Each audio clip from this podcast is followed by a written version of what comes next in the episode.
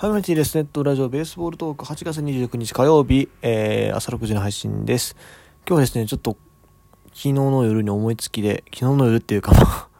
今日なんですけども、実を言うとね、あの、いつも通り深夜収録なんで、思いつきでですね、ちょっと13番目の最強球団というですね、えー、企画をですね、パパパーっとやってみました。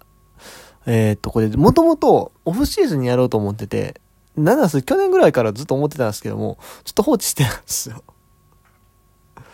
で、それをちょっとね、あの、思いつきでフラッと、な、ななんか急にやる気になってパンって組んじゃったら結構面白い結果が出たので、もうさっさとね、シェアしてしまおうかなと思います。ちょっとこれ、ただあの、言葉だけで言ってるとね、途中の経過とかも全然わからへんし、まあ、今回も12分で収まる、はしょるから、あの、わからないとこ多々あると思うんで、まあ、いずれまたノートなりなんなりでね、公開できたらなというふうに思ってます。ということでね、えー、13番目の最強球団、ちょっとまずルール説明なんですけれども、えっ、ー、と、まあ、簡単です。えっ、ー、と、各年度のドラフトをですね、えー、見て、使っていくんですけども、えー、っと、えー、っと、その、今回13番目の球団なんで、えー、っと、例えば、1位指名は、えっと、2位指名以下、現実のその2指名以下の選手から1人選びますで、2指名は3位指名以下の選手から1人選びます。というふうにやっていって、えー、チームを編成しますと。で、まあ、あくまでもこの2023年シーズン最強のメンバーを揃えますというところですよね。えっ、ー、と、まあ、いくつか縛りはあって、えっ、ー、と、まあ、過去10年のドラフトを使いますと。まあ、これは後、後から決めたんですけど、過去10年っていうのは。もうたまたま人数が、そう、ちょうど70になり、なったのが、なりそうやなっていうのは、そんぐらいやったんで、過去10年のドラフトでそれをしますと。で、あと、えっ、ー、と、まあ、直近の年度って、まあ、どうしても、あのー、大学社会人の選手の方が有利になるんで、あのー、高卒を、まあ、3人に1人を入れるようにしましょう。まあ、正確に言うと、3から5人は、えー、高卒1人指名。5から8、じゃあ6から8人は、高卒2人以上指名。みたいな感じでですね、あの、そういう高校生も必ず指名する縛りをね、ちょっと入れてみました。多分全部その通りになってると思うけども、ちょっと後ろの方の年代はそんなに気にしなかったので、若干、あの、おかしなところはあるかもしれないですが、まあ、基本的にはそうなってるかと思います。あの、今回本当にもうパーって思いつきやっただけなんで、全然あの、もうちょっとえ組み方あるあるとか、いろいろそういうね、批判はあるかと思うんですが、まあ、あの、ちょっとそこは多めに見ていただきたいですね。はい。や、その傾向が個人的にちょっと意外っていうか、あ、ここまでなんやっていうのがあったんで、それを共有したいところがあってですね。はい。で、えー、っと、これどうしよう。各年度順に言っていくと多分時間が足りなくなるので、えー、っと、まあ、1年だけは例として、まあ、こういう感じでですね、えー、っと、指名選手を選びましたっていうのを紹介して、えっ、ー、と、最新にどういうメンバーが選ばれたのか、で、そこから考察っていうところに入っていきたいなと思うんですけども、まあ、わかりやすそうな例で言うと、まあ、それなりに活躍してる選手が出てきてる2020年ドラフトとかいいんじゃないかなと思いまして、えー、2020年ドラフトを例にですね、えー、ちょっと説明していきます。僕はあくまで今回13番目の球団ですと。で、まあ、これあの、当然ね、あの、2位指名以降の他球団の選手引っこ抜いていくから、当然、その順分、本来ほんまにそのドラフトに混じったら順位が繰り上がるとか、まあいろいろあると思うんですけども、そこら辺はもう今回全部度外視でですね、えー、考えるという逆になっておりますので、はい。あの、そこら辺続いてくるのやめてください あくまでも、まあ、まあ言言うてしまったらその2巡目以下でどれだけベストな編成ができるかっていうようなゲームといえば、ゲゲームでもない企画といえばそうなんですけども、はい。まあじゃあまあまあとりあえず喋るよりね、あの実際に紹介しましょうね。えっ、ー、と、2020年ですと。えー、まあ、オリックス山下俊平太、ヤクルト木沢、日本ハム伊藤博美、広島栗林、楽天早川、DNA 入江、西武渡辺健人、阪神佐藤輝明、ロッテ鈴木翔太、中日高橋宏斗、ソフトバンク井上智也、巨人が平内龍太。これがドライチだったわけですけども、まあこれらの選手は今回だから指名できませんと。はい。で、まあ、2位以下の選手で、もうベストな選手を、えー、まあ、勝手に1位指名扱いします。ということで、まあ、パーって見ていくと、やっぱこの年はですね、えー、DNA の2位指名、牧秀吾ですね。はい。これが、まあ、13番目の最強球団の、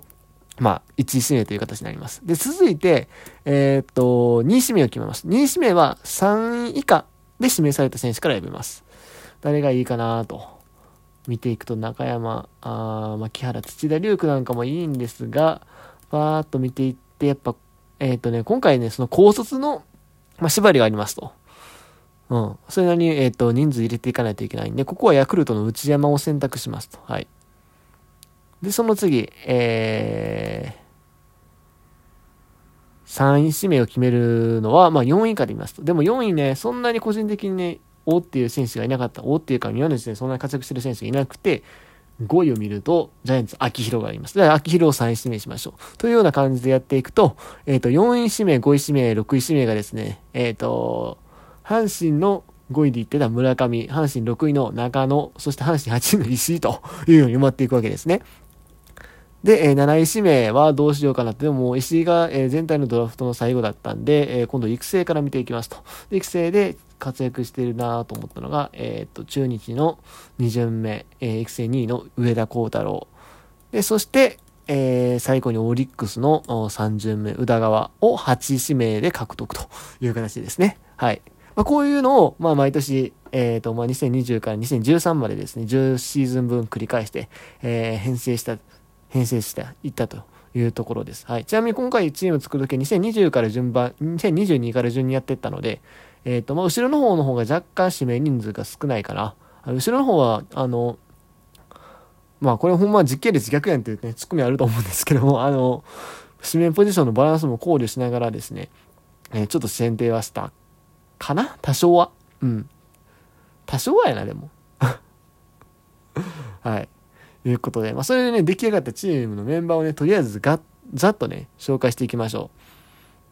えー、ピッチャーからですね、えー、っと、主に先発から行くんですけども、えー、阪神門別、日本ハム北山、阪神村上、ロッテ小島、巨人戸郷、西武平、与座、阪神大竹、えー、広島床田、オリックス山本、ファイターズ加藤、